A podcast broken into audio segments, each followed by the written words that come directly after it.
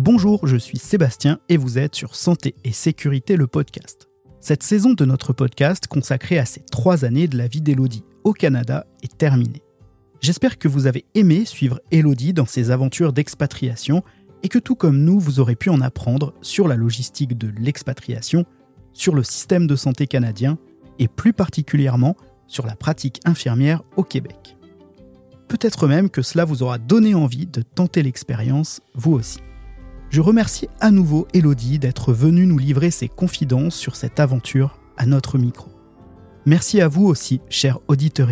Vous êtes de plus en plus nombreux et nombreuses à nous écouter et ça nous fait super plaisir.